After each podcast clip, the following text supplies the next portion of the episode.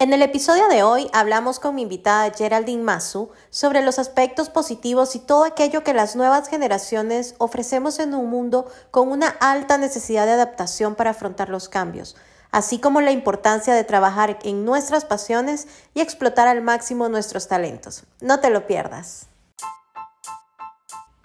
Reinventate Podcast surge de muchas experiencias y respuestas que he encontrado a lo largo de mi viaje personal y que continúo descubriendo a través de historias fascinantes de amigos, colegas y personas como tú y yo que tenemos el deseo de despertar y reinterpretar la vida a nuestra manera.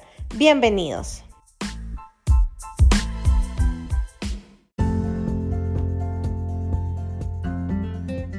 Hola, buenas tardes, bienvenidos a un episodio más del podcast. Muchísimas gracias por escucharnos. El día de hoy tengo una invitada sumamente especial, una persona a quien le tengo muchísimo cariño.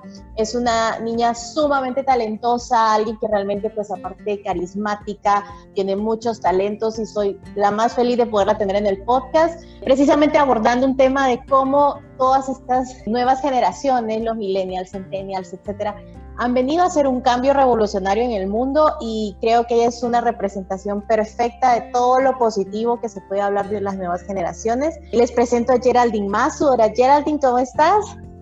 Hola a todos, muy bien Mari, estoy muy alegre y orgullosa de tu programa. Es increíble todos los invitados, toda la temática y toda la ayuda que le brindas a las personas y es un placer estar el día de hoy. Muchísimas gracias Geraldine por atender la invitación. Para mí era importante tener una persona como tú y me encanta tenerte como invitada. De verdad, muchas gracias por el espacio. Geraldine, me gustaría que la gente te conozca un poquito, que los platiques acerca de ti, qué haces, a qué te dedicas. Bueno, yo tengo 24 años, soy comunicóloga y publicista y me gradué con una maestría en neuromarketing. Actualmente estoy trabajando con Naciones Unidas en la Oficina de Violencia Sexual relacionada con los conflictos en Nueva York. También tengo mi agencia de publicidad llamada Ming Studios, en donde ayudamos a las marcas a sobresalir en el mercado tan competitivo en el que nos encontramos, con animaciones, neuromarketing, diseño gráfico, campañas y estrategias que van a ayudar a todo tipo de marcas. También tengo mi blog llamado Quingy Tips, que tenemos life hacks, maquillajes, salud, piel y cabello para todas las personas. Y lo que diferencia Quingy Tips es que brindamos los tips con cosas naturales, cosas que tú tienes en tu casa y que son fáciles de conseguir. Al igual me gusta actuar, he salido en televisión. A mis 18 años escribí un libro de poemas llamado El sentir del alma y pues este libro lo escribí inspirada en las experiencias de otras personas. Hablé de la depresión, del amor, de la anorexia, del desamor, del enojo, de todo tipo de temas que las personas se pueden enfrentar a lo largo de su vida. Al igual canto, me gusta tocar instrumentos, mi favorito es la batería. Y para finalizar también tengo mi fundación llamada Luz de Vida. Hacemos esporádicamente eventos en hospitales, en asilos y lo que queremos es llevar luz a las vidas más necesitadas, a las vidas que están sin esperanza y más en momentos como este. Entonces nos disfrazamos, les llevamos donaciones, hacemos bailes, cantos y pasamos un momento especial con ellos para de alguna manera llevar luz a su día. Excelente, Geraldine, de verdad me encanta el enfoque porque Eres una persona que no solo eres talentosa porque lo eres, sino que aparte eres una persona muy solidaria, o sea, cero egoísta, realmente eres alguien a quien le gusta mucho compartir tus conocimientos eh, y pues lo has trasladado incluso a apoyar a otras personas a través de la fundación. Y pues de entrada te felicito obviamente porque no te guardas nada y, sacas a, a, relucir todos los talentos que pues tienes como, como persona y eso me encanta. Muchas gracias, María. Al final del día no nos llevamos nada y solo nos llevamos las experiencias que tenemos en esta vida. Entonces, qué mejor que compartirlo con todas las personas, lo que uno puede aportar a su vida, que un consejo o una ayuda puede cambiar el día de una persona. Eso es gratificante para mí y creo que es como mi propósito de vida, poder ayudar a los demás y poder hacer un cambio, aunque sea con un granito de arena, pues poco a poco se va haciendo algo mucho más grande. Totalmente. Pues adentrándonos un poquito al tema, Geraldine, y precisamente viendo esto de que muchas personas a veces hablan de las nuevas generaciones, de los millennials, los centennials, etcétera, como generaciones egoístas o que hemos crecido con una visión como muy personal, individualista, eh, y realmente personas como tú demuestran todo lo contrario. Al final traemos muchas cosas positivas al mundo y evidentemente pues esa brecha generacional va a traer cambios porque es lógico, pero creo yo que la mayoría de ellos son positivos. Me gustaría que nos platiques un poco desde tu perspectiva. ¿Cuáles consideras que son las principales fortalezas y debilidades de las nuevas generaciones? Muy bien, Mari, muy buena pregunta. Una de las fortalezas que considero muy importante hoy en día es que esta generación ha roto los patrones de conducta, lo que la sociedad ha establecido con lo que se debe cumplir. Un ejemplo es en el matrimonio. Antes las personas se casaban a los 16, 18 años. Si tú no estabas casada en esa edad, ya, como dicen acá, ya te había dejado el tren. Entonces hoy en día vemos mujeres que tienen 30, 31 años y no se han casado y por decisión propia, ya que se dedican a sus emprendimientos, quieren ser independientes, eh, toman sus decisiones propias y no por lo que le diga la familia. Entonces esto es muy importante porque nos empodera como personas sin depender de nadie ni nada. Entonces es muy importante que estas generaciones son empoderadas. Al igual, estamos en una sociedad llena de competencia por ende, estos milenios son más preparados. Ellos investigan, ven varias fuentes, ven comentarios, ven tutoriales, leen sobre el tema y al final tienen otros puntos de vista porque investigamos mucho más. Al igual como todos sabemos, los milenios manejamos al 100% la tecnología y hoy en día esto es una ventaja. Podemos ver cómo las personas están trabajando desde su casa a través de la tecnología ofreciendo productos a domicilio, también vemos personas vendiendo servicios de catering, vendiendo ropa, vendiendo cosas de bioseguridad. Y al final las plataformas que están utilizando son las redes sociales, las aplicaciones, las páginas web. Y sin ellas sin esta herramienta que es muy poderosa, no podrían subsistir en esta cuarentena. Al igual como muchas fortalezas, tenemos también algunas debilidades. Cuesta mucho que una persona millennial se concentre, ya que hay tantas distracciones en su día, entonces su enfoque es menor. Muchos millennials no leen porque prefieren ver una serie, estar en el celular, estar haciendo otra cosa menos que leer, ya que leer implica mucha concentración y hay otros estímulos que le llaman mucho más la atención que estar leyendo. Y esto es algo muy malo ya que la lectura nos brinda léxico, nos brinda más conocimiento, nos abre la mente y muchos de los milenios no leen. Muchos también sufren de ansiedad. Ansiedad porque desde pequeña edad estos niños empiezan a comparar. Vemos niñas que se comparan con mujeres que tienen busto grande y ellas tal vez no lo tienen grande. Tienen unas curvas que son envidiables, tal vez son gorditas. Entonces ellas empiezan a comparar y ver que la mayoría de estas personas tienen cuerpos perfectos y los de ellas no. Como lo ven tanto en las redes sociales, piensan que ese estereotipo de belleza es el que ellas deben cumplir. Cuando la verdad es que somos seres humanos y no somos perfectos. El problema en las redes sociales ha sido esto, que hay mucha comparación. También muchos se comparan con los artistas que suben en sus jets privados, en sus Lamborghinis, y muchos hombres quieren tener lo que ellos tienen y hacen lo que sea. Puede implicar que se metan a negocios que hagan cosas fuera de sus valores por obtener eso. Al igual, hay menos compromiso en los muchachos que su prioridad ya no es el matrimonio. También vemos que hay muchísimas personas que se divorcian, muchas. Al igual vemos que los milenios no les gustan las llamadas y ahora son menos sociables que antes. Antes en la mesa cuando estabas sentada con tu familia tú no podías usar tu celular, eh, te llamaban en tu cumpleaños. Hoy en día es más mensajitos, porque las personas millennials se sienten incómodos al hablar por teléfono. Lo he escuchado en muchos de mis amigos y amigas. Y por último, ante tanto estímulo, el nivel de atención es menor. Entonces, para poder captar la atención de un milenio es muy difícil. hay que hacer más de cinco estímulos, seis estímulos para que la persona nos pueda poner atención.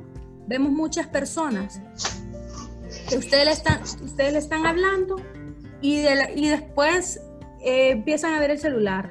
Entonces pensamos que es que son malcriados, pero la verdad es que están tan distraídos y tan adictos al celular que es inevitable ver el celular en la mesa cuando alguien te está hablando en una reunión. Me encanta cómo lo abordas, porque aparte de, de saber reconocer las bondades o las cosas positivas que, que, tienen las nuevas generaciones, también eres muy autocrítica y sabes también reconocer en qué cosas eh, deberíamos de, de, mejorar y para tener un mejor estilo de vida o calidad de vida. Y, y, es precisamente, creo, donde se vienen a complementar las generaciones. Yo sí cre he creído siempre que no es que una generación sea mejor o peor que la otra, simplemente se complementan porque lo que es la fortaleza de alguien, por ejemplo, un millennial, como decías tú, que es tan ducho para las redes sociales, para la tecnología, etcétera, eh, va a ser de muchísima ayuda, tal vez para alguien mayor que no tiene esa facilidad y como decías, eh, muchos hoy por hoy los negocios se han vuelto digitales. Entonces ahí es donde hay un complemento, lo mismo el tema de la atención y de el respeto y etcétera, eh, muchas personas mayores nos vienen a enseñar esas cosas de las cuales tal vez nosotros carecemos y creo que justo en entender ese link entre unos y otros es donde realmente vamos a poder sacar provecho de nuestras fortalezas. Así es, Mari, totalmente de acuerdo y pues se complementan entre sí los millennials con las personas no millennials y se ayudan a crecer sus negocios, a dar otras ideas a los familiares, ya que muchos de los negocios que se daban antes, ellos no están en las redes sociales. Los negocios que tienen 20, 30 años, hasta ahorita han empezado a estar en, lo que es las redes sociales y eso, pero por la influencia de sus hijos que le dicen, tú tienes que estar en las redes sociales porque esto es donde todas las marcas están. Y muchos, yo he visto empresas que llevan 40, 50 años que, que son muy exitosas y no tienen redes sociales, porque llevan tantos años en el mercado, ya están posicionadas y ya no necesitan de las redes sociales. Pero hoy en día, ah. ante un mercado tan competitivo, yo sí lo considero algo necesario para cualquier marca. Totalmente. Ahora, lamentablemente no siempre entendemos esta manera de complementarlos em, en, para ambos lados, pero muy específicamente como una millennial, eh, Geraldine, ¿alguna vez te has visto o te has sentido discriminada por alguien eh, mayor o que quiera hacer de menos a las nuevas generaciones, ya sea en tu trabajo o en cualquiera de los ámbitos que te has desarrollado.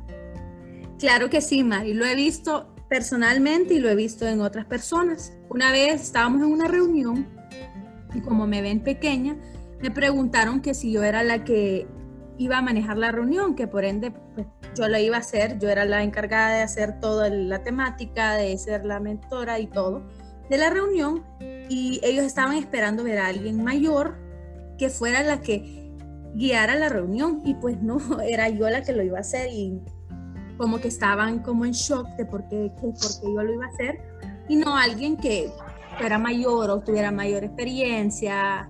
Entonces sí siento que hay mucha discriminación en cuanto a la edad. Al igual he visto muchas personas que están en cargos gerenciales que son millennials. Y cuando las personas los miran en los cargos, dicen, ¿cómo es posible que esa persona esté ahí? Y empiezan a decir que porque tiene conectes, que porque la familia, que, y empiezan a inventar porque no pueden creer las capacidades de una persona tan joven. Entonces indigna poder ver cómo estas personas no creen en una persona millennial.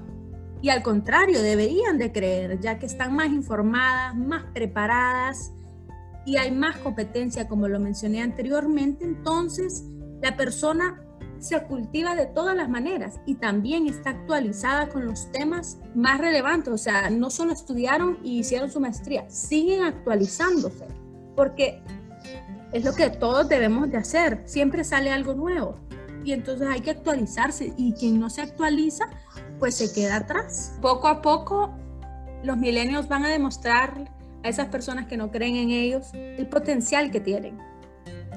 Y cuéntanos un poquito, Geraldine, ¿cómo es que has diversificado tu tiempo para potenciar al máximo tus talentos? Yo sé que a veces hay muchas personas jóvenes allá afuera que saben que tienen talentos o le gustan cosas muy diversas, que eso también es muy común, y no saben cómo en qué enfocarse o cómo diversificar el tiempo para también poderle dedicar un poquito de tiempo a cada una de esas cosas.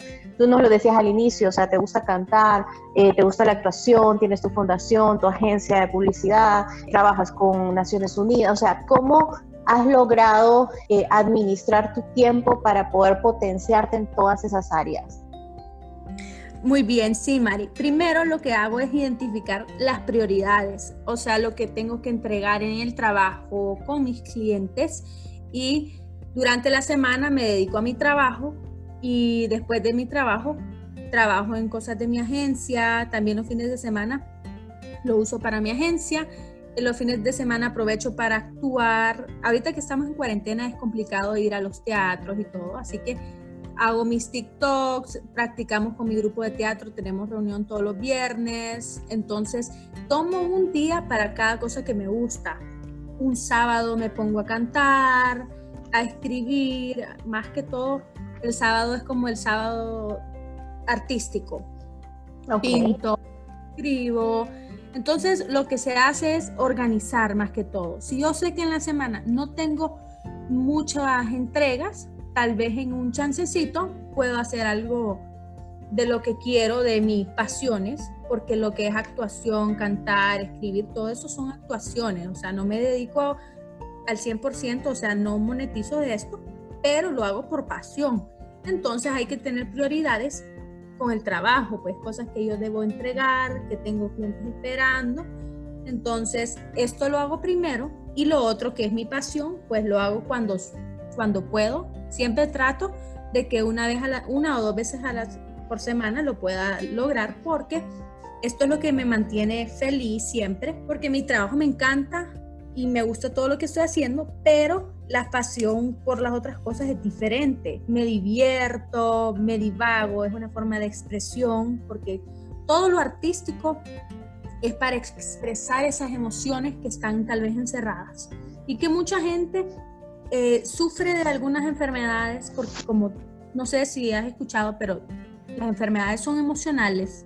Las personas reprimen cosas que le pasan en su vida y se transforman en enfermedades. Entonces, siento yo que con el arte, que es una forma de expresión, es una forma de liberación, nos ayuda no solo a divertirme, sino que a nivel de salud integral. Entonces lo trato de hacer siempre porque eso es lo más importante, las experiencias que nos llevamos y ser felices. Y pues con mi fundación es como es por eventos, se organiza un evento una vez al mes, no es algo que se puede hacer todos los días porque es una logística en cuanto a encontrar los donantes, que todas las personas que van a ir a ayudarnos a entretener puedan juntar todas las donaciones, quién va a llevar cuál, qué cosas, las temáticas, o sea que no es algo que podemos hacer todos los días o una vez por semana y menos ahorita con el COVID. Entonces lo tratamos de hacer una vez al mes porque también los hospitales y los asilos no permiten estar llegando como todos los días porque no solamente está mi grupo, hay varios grupos que hacen lo mismo o algo similar, entonces, aunque me encantaría poder ayudar todos los días, pues no se puede, entonces trato de ayudar de otra forma, pues donando en páginas de GoFound o de alguna manera, ahorita con COVID hay muchísimas, muchísimas campañas para poder donar, entonces pues de alguna manera trato de ayudar por mientras mi fundación no está no estamos en actividades. Por ejemplo, a mí también me pasa ahorita con el podcast y esto, o sea, realmente mi trabajo formal es mi trabajo formal y es mi prioridad, pero al final encontré como una fuente de expresión, como tú dices, y ya no es solo pensar, bueno, sí, en el día de lunes a viernes, durante el día trabajo en mi empleo, pero el podcast le dedico tiempo en los fines de semana, en las noches,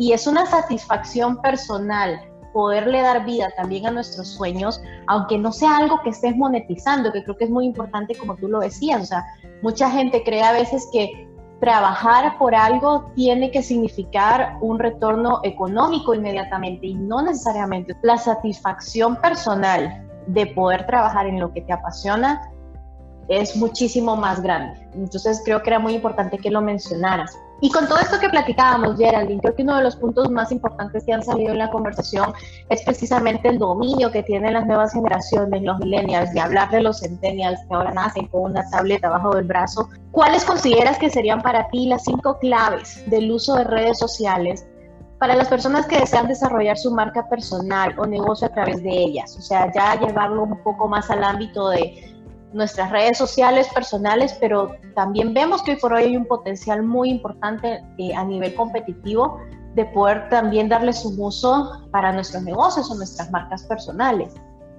Así es, Mari, para poder monetizar tus redes sociales es un proceso. Lo primero que hay que hacer cuando estamos en la fase 1, que es cuando no tenemos nada, o sea, no hay ninguna idea, ningún nombre, lo primero que hay que hacer es pensar en los objetivos. ¿Qué es lo que yo quiero hacer? El objetivo de mi página, ¿cuál va a ser mi objetivo? ¿A qué público? La primera sería los objetivos. ¿Qué objetivos quieres? ¿A dónde quieres llegar con tu página? El propósito de tu página. Luego, número dos, tenemos el público. ¿A quién se dirige tu público, tu página? Ya que si sabemos a quién se dirige el público, vamos a saber qué tipo de lenguaje usar, qué tipo de forma de letra, qué tipo de colores utilizar. Y es muy importante definir el público porque vamos a saber cómo le vamos a hablar a ese público. Si es un público millennial, si no lo es, cambia mucho en cómo se conjugan los textos. Número tres, la imagen visual creo que es lo más importante porque es lo que llama la atención a que las personas se queden en tu página. Entonces la imagen visual significa el color, los colores de tu página, el logotipo, que es lo que define, está el isologo, isologotipo. Entonces tienes que definir si tú quieres un logo que solo son de palabras o un logo que tiene el icono y las palabras. Entonces tienes que definir qué tipo de isologo o logo quieres, la tipografía de tu página, porque tenemos que ver que esto refleja lo que quieres transmitir. Dependiendo de tu público, va a ser tu imagen visual, es decir, tus colores, tu logo, tu tipografía, dependiendo del público, ya que con esto es lo que queremos transmitirle a ellos. Luego tenemos, primero, tenemos público, segundo, objetivos, tercero, la imagen visual, cuarto, la temática, de qué queremos que trate nuestro, nuestra página Normalmente se agarran un tema específico, un tema general y cuatro temas específicos. Se desglosa. Entonces, digamos, en mi blog de belleza está, es un blog sobre belleza, que es el general, y específicos tenemos life hacks, maquillajes, piel. Entonces se divide en secciones y para esto es importante dividirlo en secciones y se puede jugar con las portadas de Instagram que se dividen en secciones. Se puede poner cada sección como un highlight y se le hace un, un icono representando esa sección. Entonces es una forma de hacerlo más visual. Y para finalizar tenemos algo bien importante, pero también que hay que considerar. Se llama consistencia. Muchas personas creen que publicar y publicar muchísimo es la forma de posicionarse en el mercado. Y la verdad es que a mi parecer la consistencia es importante, pero podemos estar hablando de una consistencia no solamente de publicación, sino una consistencia de el lenguaje que vamos a usar, los colores que sean consistentes con tu marca, pero considero yo que estar subiendo todos los días es, es demasiado, es demasiado para mí, digamos, yo, yo seguía páginas que seguían, subían hasta cuatro posts, cinco posts al día y realmente las dejé de seguir. No porque su contenido no sea llamativo, sino porque hay una saturación de contenido y hay, nosotros tenemos tantos estímulos visuales que podemos estar viendo otra cosa. Entonces, yo considero que dos a tres veces por semana, por mucho, es suficiente para estar subiendo, pero ya va a depender de, la perspectiva de cada persona. Yo en lo personal no considero que saturar va a hacerte posicionarte en el mercado. Lo que te va a hacer posicionarte en el mercado es tu contenido. ¿Cómo? ¿Cómo lo vendes? No es qué vendes, sino cómo se vende. Lo que sea que vas a vender o ofrecer, tu producto, tu servicio. Entonces, yo no creo, para finalizar con el punto número 5, no creo que subir de más te va a hacer verte de más o sobresalir. Entonces, enfocarse en el tipo de contenido que le dé valor a las personas. Más calidad que cantidad, digamos. Así es. Así es. Con esa frase, más calidad que cantidad, es la que se puede ir nuestro público para la, cuando a ellos les toque subir su contenido y que genere un cambio en ti, porque eso va a, a lograr fidelización del cliente. Y si no son clientes, pues son potenciales clientes, que tal vez ahorita tú no vendes algo, pero eventualmente lo puedes vender. Ahorita se, primero, primero se hace como una familia de personas que te siguen por tu contenido y luego puedes ir ofreciendo tus, tus servicios dependiendo del enfoque de la empresa. Pero siento que esas cinco claves las voy a repetir para poder tenerlas claras. Son muy importantes a la hora de comenzar con tu marca la consistencia, el público al que se dirige, los objetivos, la imagen visual y la temática de tu página. Son muy importantes a la hora de comenzar. Geraldine, y hablando de todo este tema de las redes sociales, que me parece valiosísimo los tips que nos acabas de dar en cuanto a cómo generar marca, ¿qué opinión tienes o qué nos puedes contar acerca de TikTok, que hoy por hoy es una de esas plataformas que se han hecho súper mega virales y que pues ya todos estamos ahí, sobre todo consumiendo el contenido, pero también hay muchas personas que están subiendo ese contenido desde cosas completamente divertidas hasta personas que incluso están llevando sus negocios a esa plataforma. Así es, Mari. TikTok ahorita está revolucionando el mercado y más en esta cuarentena, muchísimas personas están en TikTok porque TikTok es una aplicación muy entretenida, es una forma de divertirse, de quitar el estrés y más que todo en este tiempo del coronavirus, es una, forma de escape, como lo que habíamos mencionado, de expresión y escape.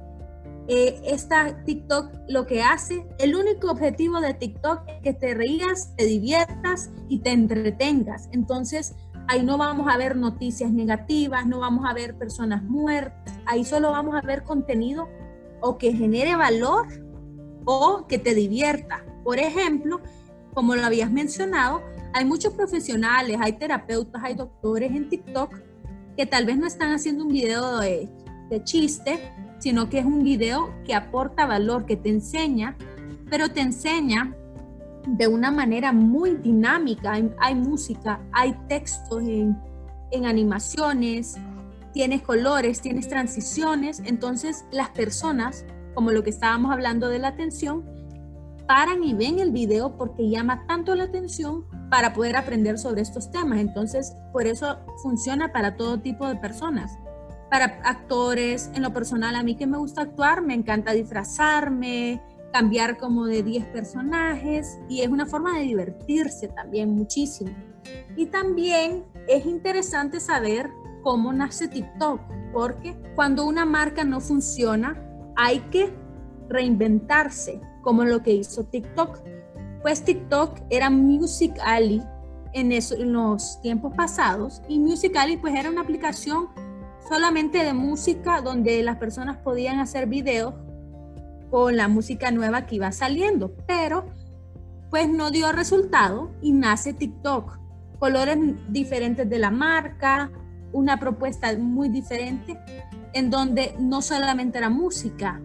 Y entonces es como empieza a crecer la comunidad de TikTok. Actores, doctores, cantantes, todo tipo de personas. También la industria musical ha utilizado TikTok como una estrategia de venta, ya que los lanzamientos de las canciones las utilizan en TikTok. Entonces, en los destacados de canciones, las personas se pueden unir y hacer hacer el video con las nuevas canciones que están saliendo. Y si eh, se hace viral, se hace viral el challenge, es muy bueno para el artista porque miles de personas se unen a ese challenge y la canción se hace viral. Entonces, muchos artistas pagan por estar en TikTok porque sus canciones salgan ahí por lo mismo, porque saben que hay miles y millones de videos que se hacen virales y no es difícil ser viral en TikTok, es dependiendo de las hashtags y dependiendo del tipo de, de video. Entonces, sin necesidad de promoción ni nada, es una forma fácil de crecer en TikTok. La verdad es que a las personas les gusta mucho el contenido de comedia. Los videos que más virales son son los chistosos, porque la gente se quiere desestresar y salir del tema del coronavirus. Entonces, como te digo, es una forma de escape y pues yo lo recomiendo muchísimo a todas las personas que están escuchando si quieren divagarse un poco y entretener su día de otra forma. Excelente, Geraldine, de verdad gracias por la información porque creo que ya hoy por hoy hay usuarios, lo divertido de esta plataforma fue que como todas al final, ¿verdad? Eh, se ha ido migrando poco a poco, sí, tal vez empezó con niños súper pequeños, entre 15, 18 años, y hoy por hoy ves hasta abuelitos haciendo TikToks. O sea, es una maravilla esta plataforma, lo personal me encanta, es sumamente entretenida. Y como dices tú, pues también uno ya está viendo cuentas em, de cosas que nos pueden interesar, como bienes raíces, especialistas, etcétera. Entonces ahí es donde eh, precisamente esa reinvención, como mencionabas antes, nos enseña que realmente todo puede ir cambiando en el tiempo. Y que no nos tenemos que estancar. Así es, Mari. Y como lo mencionas, eh, TikTok es cierto, se me olvidó mencionar esto, nace para los millennials realmente. Solo niños de 13, 11, 12 años estaban en TikTok, pero poco a poco es tan buena la aplicación que mucha gente se empezó a sumar. Por eso hay algunos videos de TikTok que sale diciendo, me han dicho que estoy tan vieja para TikTok porque hay muchas personas que empiezan, sí, que empiezan a insultar a la gente mayor porque como diciendo, ¿usted qué hace aquí? Pero eso fue como al principio, ya ahorita eh, vemos todo tipo de personas, abuelitos, abuelitas, niños, niñas. Súper. Y para ir cerrando un poco el tema, Geraldine, ¿qué recomendaciones le darías a las personas jóvenes que nos estén escuchando para que no se limiten y que se atrevan realmente a desarrollar al máximo su potencial, que realmente no se queden con el tienes que estudiar tal carrera porque tu papá lleva tres generaciones de abogados, o si estudias eso que te gusta te vas a morir de hambre, o si, como decías antes, si no te casas antes de los 25 te vas a quedar vistiendo santos, o sea, ¿qué le recomendarías a estas generaciones que están pues cambiando los patrones de la sociedad para que puedan realmente desarrollar al máximo su potencial. Creo que lo más importante es saber cuál es su propósito y qué los hace felices, ya que sabiendo estas dos cosas podemos tomar nuestras propias decisiones y empoderarnos de nuestra vida, que sin importar lo que le diga la familia, los amigos, que sin importar cualquier opinión, hagamos lo que nos haga felices y lo que nos motive diariamente y disfrutar de tu trabajo, de lo que haces. Tal vez, como habíamos mencionado antes, tal vez no monetizas con lo que estás haciendo ahorita, pero si te hace feliz, ahí es el lugar. Porque al final, como lo mencioné, solo nos llevamos las experiencias y todo lo material se queda en este mundo. Entonces hay que disfrutar, hacer lo que nos gusta y hacer lo que te hace feliz sin importar lo que te digan tus familiares. Y no es una revelación, sino es una persona que tiene sus metas claras y que sabe lo que quiere y no se deja influenciar por nadie. Tenemos un propósito y que queremos ser felices. Digamos en lo personal, a mí me decían, antes de comenzar mi carrera, me decían, eh, mis abuelos y mi, y mi abuela, que son doctores, como deberías de ser doctora. Entonces, como yo estaba indecisa, todos los días yo me levantaba y cambiaba de carrera. Ah, hoy voy a ser dentista.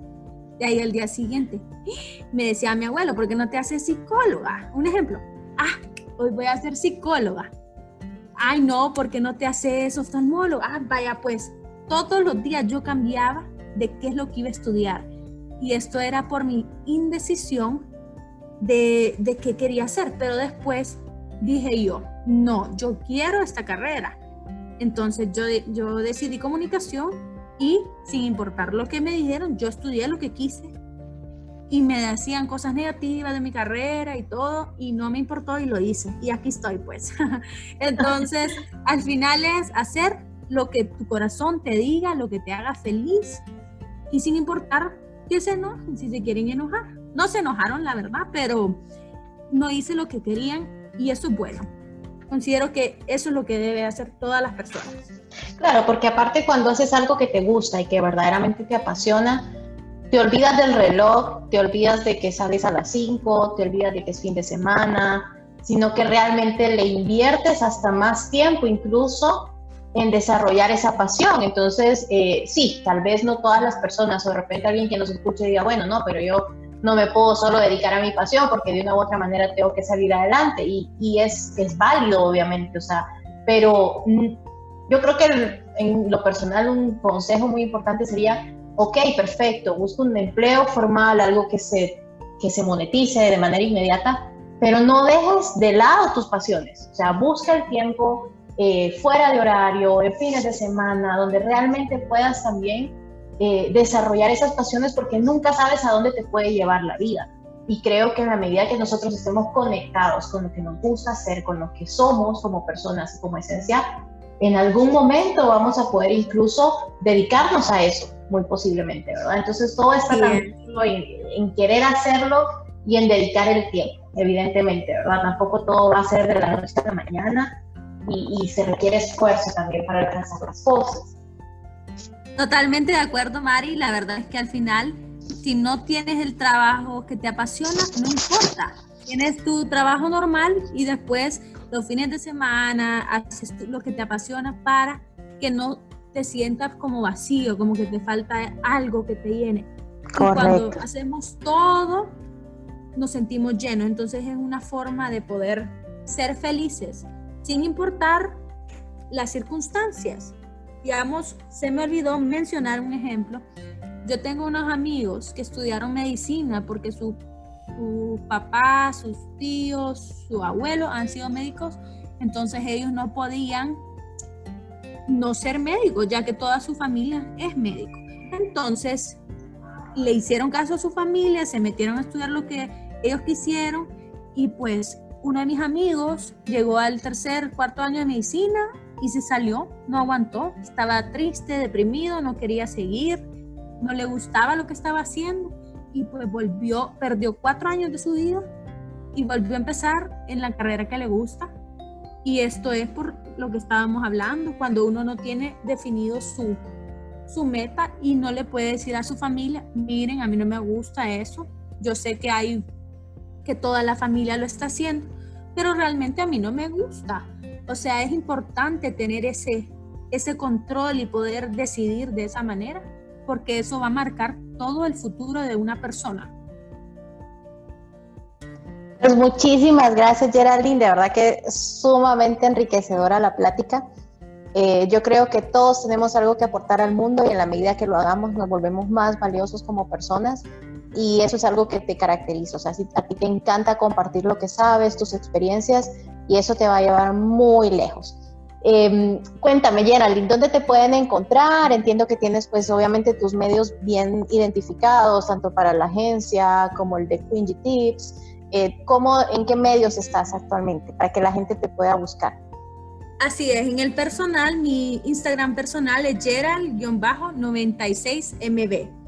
Y mi agencia de publicidad se llama mink.studio.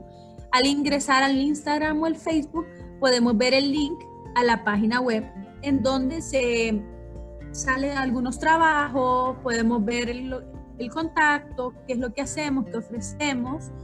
Y pues es si te interesan los servicios de neuromarketing, diseño gráfico, animaciones, videos, fotografía, fotografía comercial, campañas, y pues también tengo Quingy Tips, que es un blog de belleza donde se ofrece contenido sobre life hacks, maquillaje, piel, salud y con cosas naturales, con cosas que tú tienes en tu cocina que te van a ayudar a mejorar en todos los aspectos de tu vida.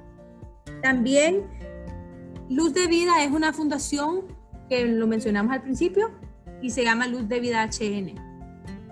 Entonces esas son las redes sociales.